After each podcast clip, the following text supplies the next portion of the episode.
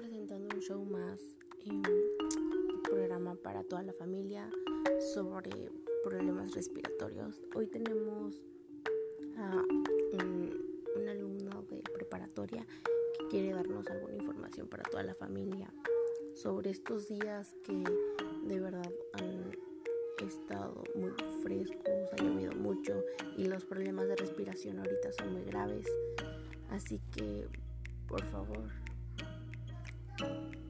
muy buenas tardes, eh, mi nombre es Emily.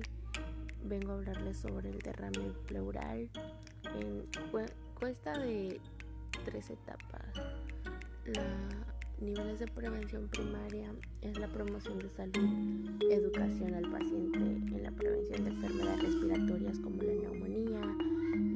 programas de saneamiento ambiental, protección específica, inmunización, vacunas antigripal, protección en 60 o 80% más o menos, vacuna TBC, esquema de vacunación influenza.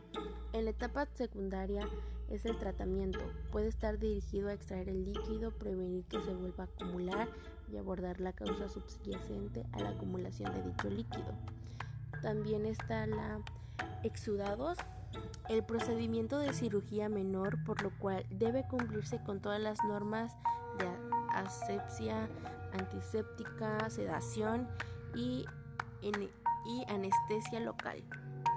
Em, también está la Toraconcentesis es la función pleural, es el padecimiento que realiza para extraer líquidos, aire o ambos acumulados en el espacio pleural.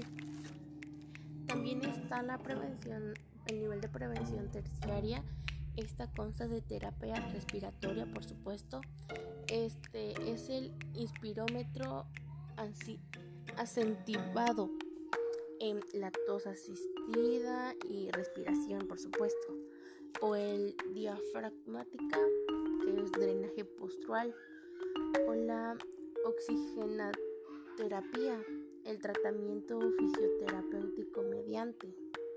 Estos son los tres niveles de prevención. Eh, espero les haya servido de una gran ayuda al darles cómo funciona esta enfermedad.